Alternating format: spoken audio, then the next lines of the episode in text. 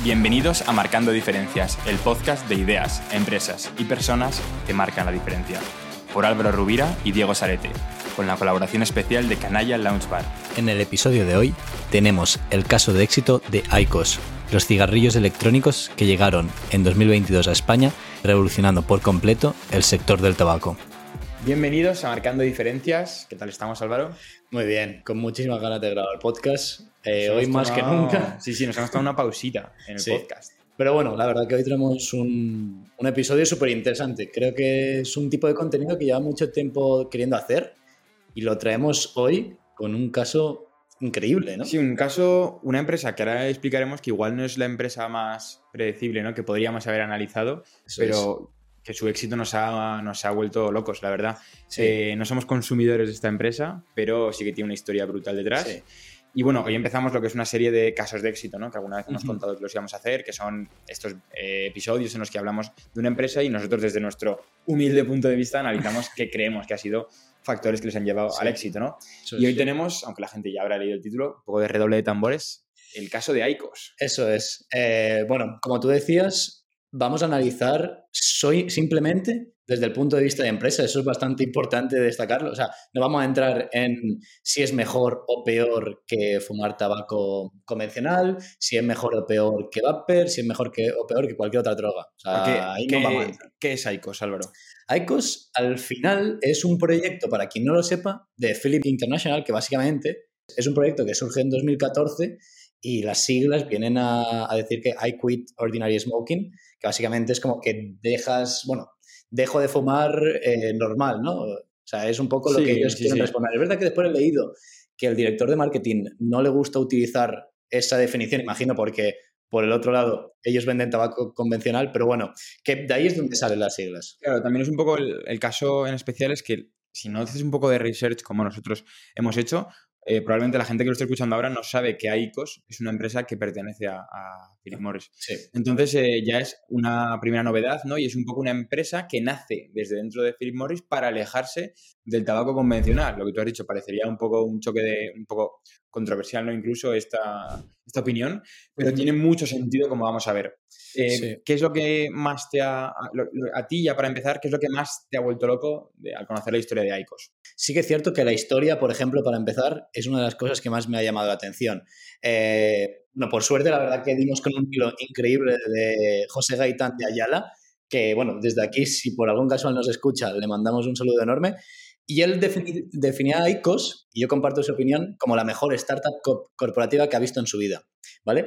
Eh, ¿Por qué dice esto? Porque es que, como tú decías, surge de un proyecto interno de Philip Morris, pero es que no es que surja en 2014, que es verdad, sino que en, en, los 90 ya Philip Morris empezó a hacer como primeros productos beta con cigarrillos electrónicos. Lo único que es verdad que en ese momento pues bueno, ni el mercado lo necesitaba, ni el mercado estaba preparado para ese tipo de productos, pero ya es antes del siglo XXI cuando Philip Morris empieza a hacer prototipos con este tipo de productos que básicamente lo que hacen es calentar tabaco sin llegar a quemarlo, es decir, no llegan a la combustión, que es lo que haría, eh, bueno, lo que pasaría cuando fumas tabaco convencional.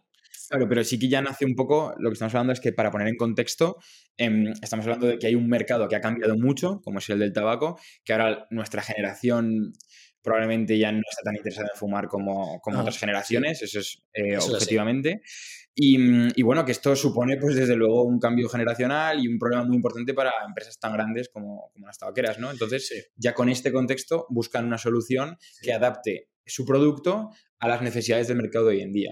Sí, básicamente es eso, vieron una tendencia clarísima, de hecho desde 2005 a 2017 los fumadores cayeron de un 21 a un 14%. O sea, quiero decir, es súper indicativo y sin ir más lejos. O sea, si miramos el marketing que había eh, hace 20 años o 30 años en cuanto al tabaco, un poco más que eras un héroe fumando tabaco, etcétera. Sí, sí, sí. Habían anuncios en la tele y, bueno, y en todos lados, básicamente. Y ahora que a lo que se resume es que tú compras una, una cajetilla y poco más ves ahí un pulmón abierto, claro. ¿sabes qué es que no es ni marketing, es el anti-marketing. No, sí, sí, es un trabajo, es un, tra un, trabajo de prevención bien hecho, pero es verdad que ha calado en la sociedad y que ha bajado mucho eh, la gente que quiere, eh, que quiere fumar, ¿no? Por lo menos eh, la gente que fuma. Entonces, ICOS yo creo que con este, ¿no? con este tablero de juego dice, vale, ¿qué puedo hacer?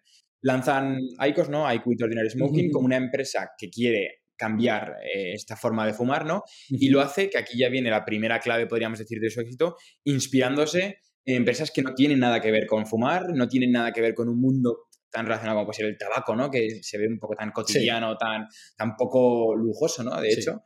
De hecho, ahora después eh, vamos a intentar meter en, en el vídeo. O sea, ahora mismo, si alguien lo está escuchando en Spotify, intente mirar en un momento el vídeo porque va a ver la comparativa entre ICOS y Apple y es acojonante. O sea, es, es, una cosa. Pero sí, sí, o sea, tal, tal, cual es lo que tú dices. Ellos encontraron una necesidad en el mercado, un producto que tenía que que llegar. Básicamente, al igual que otras empresas, no ha sido la única. O sea, sin ir más lejos, yo qué sé, Imperial sacó Blue, eh, British American Vibe, eh, Altria sacó un producto que se llamaba Joule. Lo que pasa es que ellos sí que han sido los que han, han triunfado un poco, un poco más. bastante más, sí, sí. Y ya, pues es lo que decíamos, eh, teniendo en cuenta estos, ellos deciden ¿no? inspirarse en marcas como puede ser Apple, como puede ser eh, Tiffany's, ¿no? Nombraban. Para mi gusto también le veo ciertas similitudes a Zara, salvando mucho las distancias, pero es un poco como estas empresas que lideran por su estética, por su, por, por su reputación, ¿no? por su branding, que no hacen esta publicidad tan, tan de bajar al barro, ¿no? Tan, tan direct to consumer, pero que hacen tiendas tremendas que te, te, envuelven con una estética espectacular. Este es el caso de Apple.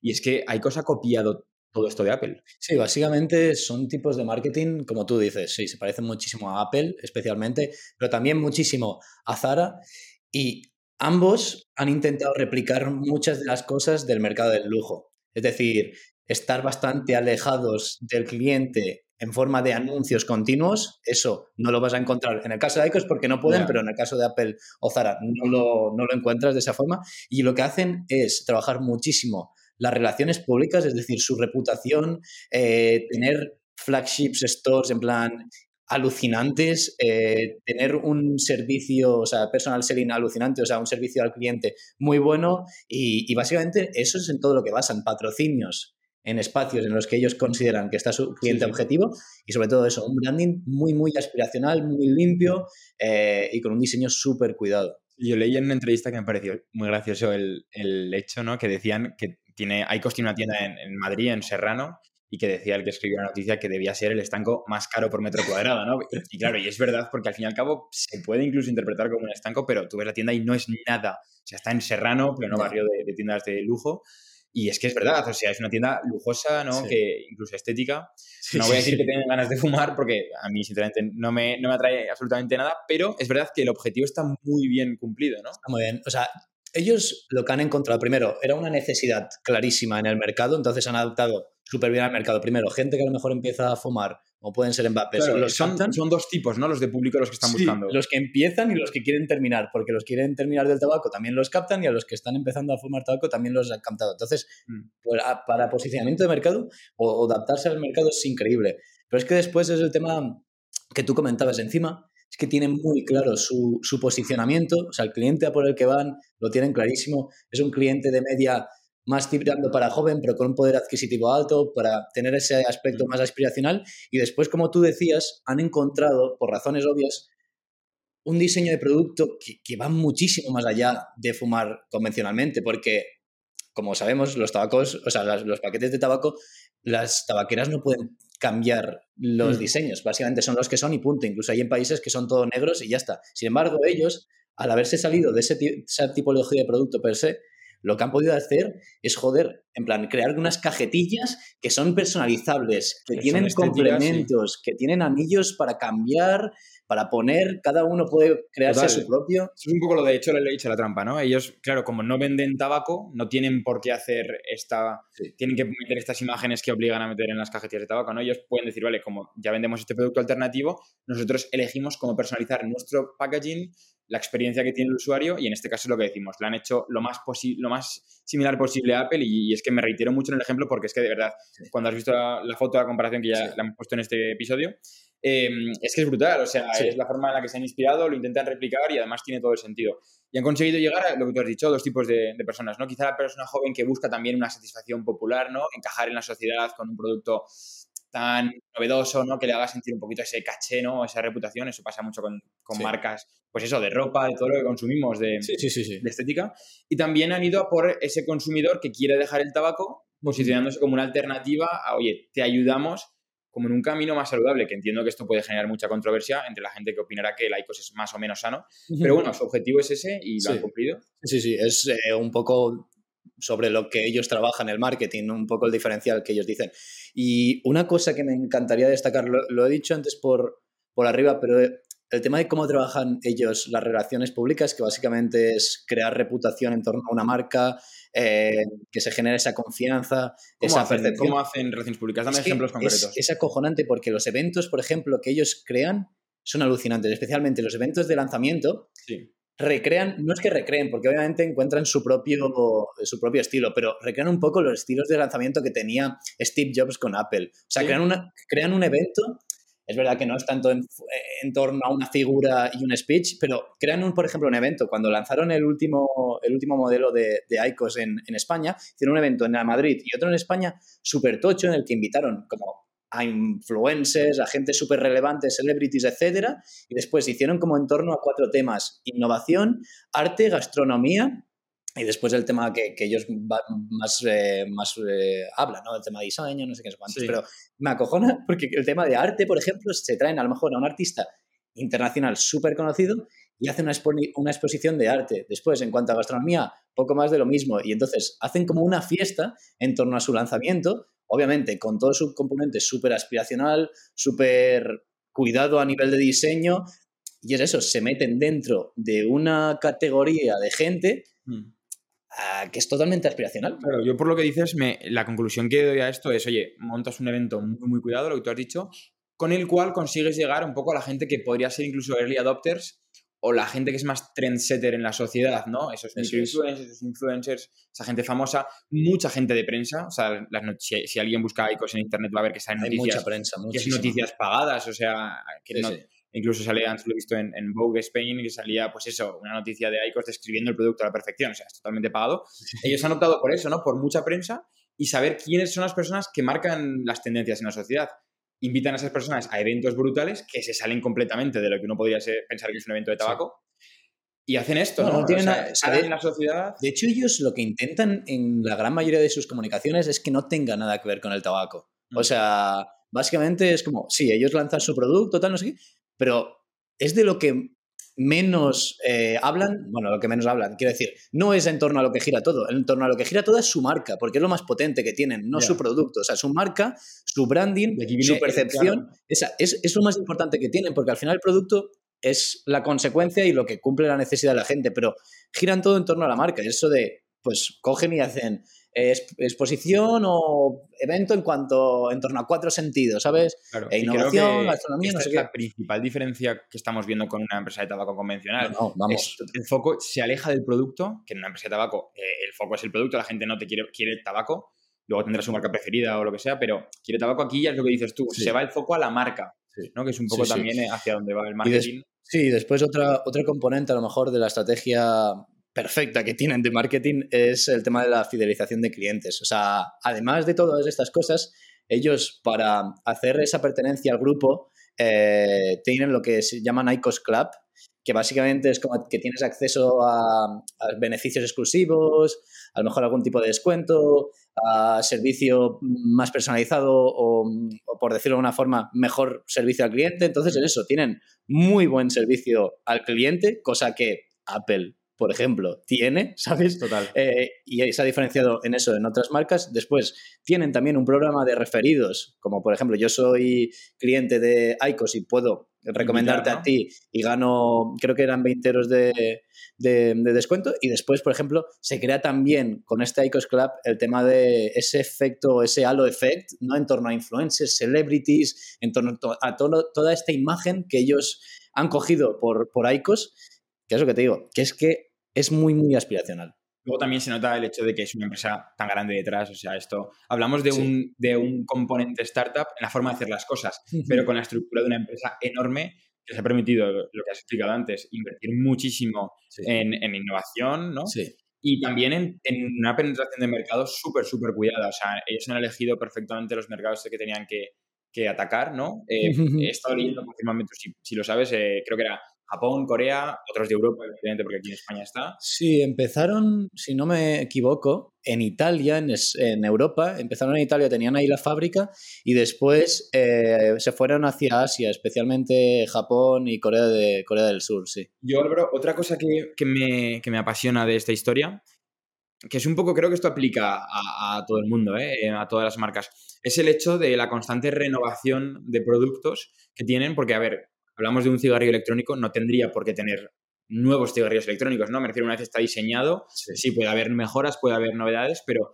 pero, hablamos de una marca que saca cigarrillos electrónicos, es que esto no lo sé porque, digo, no soy cliente, pero no sé cuánto es, un cigarrillo electrónico al año nuevo, o sea, me yeah. refiero, hace lanzamientos, como tú has dicho, ¿no? Y saca, sí. pues, el nuevo ICOS. Sí. Me parece espectacular porque todo esto les da, o sea, al final con esto puedes permitirte contar una nueva historia, hacer un sí. nuevo evento, estar otra vez top of mind del cliente con una nueva novedad y sentir al cliente además que tiene que renovarse. Sí, o sea, yo por eh, decir una, un dato que se me ha quedado justo antes pendiente es el tema de cuánto han invertido, por ejemplo, en in, inversión y desarrollo y es 6 mil millones de dólares, o sea, 6 billion, eh, o sea, que es, es, acojonante. O sea, quiero decir, ellos tuvieron la capacidad de desarrollar un departamento entero de I+D en el que invirtieron millones y millones de euros para poder sacar un proyecto como, como este. Pero sí que es cierto que, como tú comentabas, lo, yo creo que si, si sacásemos una conclusión más grande de todo este proyecto, es el tema del intra, intraemprendimiento que ha tenido Philip Morris. O sea, en una empresa tan grande, muchas veces es súper, súper difícil el coger y que seas tú mismo el que saque ese producto revolucionario. Por ejemplo, mm. siempre se habla de Netflix, cómo cambió las reglas eh, el tema de Blockbuster, ¿sabes? Sí. Comparando con Blockbuster. Blockbuster, si hubiese hecho lo de Philip Morris, hubiese sido la misma que hubiese creado eh, Netflix yeah. y se hubiese canibalizado a sí misma. Sin embargo, en este caso, para que veamos lo difícil que es lo que ha hecho Philip Morris, yo creo que es donde está todo por... Sí, bueno, no, hablamos también de, de, que este comportamiento startup es mucho más complicado en una empresa tan grande, hay Muchísimo. muchísimas jerarquías, hay que dar un rendimiento, ¿no? Y ellos han apostado, también creo que estaban en una situación en la que eran sabedores de que necesitaban un cambio, que, que no podían mantenerse. Porque lo sí, pero todas las empresas otras también. Ya, ya, ya, es verdad, es verdad. Pero estas lo han hecho con, con, más éxito que el resto. No, pero vamos, que es, es, lo que tú comentabas, es que es tal cual así. O sea, todo el mundo dice eso. Cuando estás en una startup, poco puedes cambiar. Mucha, o sea, una startup, en una empresa tan grande, una multinacional, poco puedes cambiar. Y en este caso, fueron súper sabedores que esto sí que podían cambiarlo. Y volviendo a lo que tú comentabas, a la estrategia de negocio tan impecable que tienen, el tema de actualizar su hardware eh, cada año, cada sí. año y medio, es, está muy bien porque como tú comentabas, eh, para empezar, ahí tienen un recurrente mayor, o sea, pues bueno, la gente eh, creo que va en torno a los productos de 35 a 70 más o menos, 70 euros, y obvia, obviamente ahí tú aumentas el recurrente, pero aparte de eso, un apunte que, que he leído y que es verdad que, que yo consigo con esto es que evitan la aparición de competidores, porque al lanzar otros, otros cigarrillos, es como que después cambian ciertos componentes sí, sí, y claro. Mejoran, ¿no? Sí, es como que no pueden lanzar sus cigarrillos para su, su hardware, en plan, solo ellos lanzan sus cigarrillos, que son como la mitad del cigarro convencional. ¿Me, ¿Me entiendes? Sí, sí, te entiendo. Y me parece alucinante. O sea, es que al final. Y eso sí que es super Apple. O sea, sí. super Apple y cualquier otra empresa tecnológica, ¿no? En plan, de ir metiendo las actualizaciones poco a poco para tener nuevas cosas que contar. Sí. Y yo, Álvaro, si te parece, eh, ya para hilar bien con nuestra conclusión, eh, le he pedido a ChatGPT que me hiciese un poco eh, una conclusión de todo lo que vale. hemos hablado ahí, que me diga eh, cinco claves que, bueno, que hay que considerar fundamentales. De hecho, esto cuadra perfecto porque justo el martes, voy a decir el día, ¿eh? martes 25 de, de abril, vamos a hacer un evento en Canalla justamente con Fernando Rodríguez, que algo sabe de ChatGPT, algo, sabe de eh, inteligencia artificial, algo sabe de estas nuevas tecnologías que nos puede explotar la cabeza escuchándolo. Entonces, todo el mundo que venga porque, joder, este tipo de tecnologías están aquí para cambiar la gran mayoría de trabajos que existen eh, y bueno, o nos adelantamos a este tipo de cosas o igual en unos años nos hemos quedado sin, sin hueco en el mercado. Eso es, yo creo que va a ser un evento súper, súper guay. Eh, siempre han salido bastante bien los, los eventos que hemos hecho hasta ahora en el Canalla y así será, Canalla Lounge Bar el Eso martes. Sí. Y oye Álvaro, te digo las cinco conclusiones que has eso, sacado. Eso, es, sí, sí. Que son bastante las que hemos hablado. ¿eh? Este chat GPT yo creo que se ha inspirado un poquito en marcando diferencias, ¿eh? ya te lo digo. Pero por así decírtelo, son innovación, esto es evidente, marketing, lo que hemos comentado, la amplia campaña publicitaria que ha hecho, estrategia de mercado, aquí se refiere a la penetración correcta en los mercados que hemos, o sea, Japón, Corea del Sur, pues sí, una, una, correcta estrategia de mercados. Comodidad, mira, esto quizá no lo hemos nombrado tantos, pero sí que, mm. bueno, creo que se da un poco por hecho, ¿no? El hecho de que puedas tener un producto electrónico, ¿no? Que te sustituya el tabaco normal. E investigación y desarrollo, que esto es un poco lo que hemos hablado que es fundamental. Y, bueno, dentro de todo lo que hemos contado, sorprendentemente, no recomendaríamos el uso de, de ICOs. No, en el sentido de que nosotros no, esto no lo hacemos para nada por eso, porque nosotros no somos clientes. Y cada uno que haga lo que quiera en ese aspecto. Pero nos encanta eh, empresas que están, pues como en nuestro podcast, marcando diferencias. Y esto me parece marcar diferencias en un sector en el que todo el mundo se creía que ya no se podía hacer nada. Y yo no es porque me crea más listo que ChatGPT, pero sí que le voy a complementar con una. a ver, ¿cuál es? que es el tema de la estrategia de negocio que, que, plantean tan buena. Es decir, el modelo de negocio que tienen es alucinante. O sea, han conseguido, por un lado, tener un fijo, por decirlo de una forma, en el producto que sacan y después un recurrente alucinante, porque no sé si hay un mayor recurrente que en gente que fuma tabaco, que claro, pues que eso no, pues la nicotina es adictiva y pues claro, el recurrente es alucinante, entonces es alucinante. Y como tú comentabas, el tema de la estrategia de expansión de ICOS ha sido acojonante. O sea, sin ir más lejos, estamos hablando que en, en España entraron a finales, bueno, en torno a marzo de 2022. O sea, que prácticamente llevan un año en España y estamos haciendo un caso de éxito porque, lógicamente, muchísimos de nuestros amigos, muchísima gente que vemos por la calle lo está utilizando desde hace ya tiempo. Y joder, es que yo creo que si sacásemos el market share, se está comiendo por todos lados a, la competencia. sí, sí, vamos. Pues oye, Álvaro, me parece un caso de éxito brutal. Eh, me ha gustado mucho este episodio. Creo que además eh, se pueden sacar muchas conclusiones para aplicar en cualquier tipo de empresas, ¿no? Esta forma de pensar diferente, de, intentar revolucionar eh, sectores que parecen ya más cotidianos. Y nos vemos en el siguiente. Eso es. Bueno, chao. Chao, chao.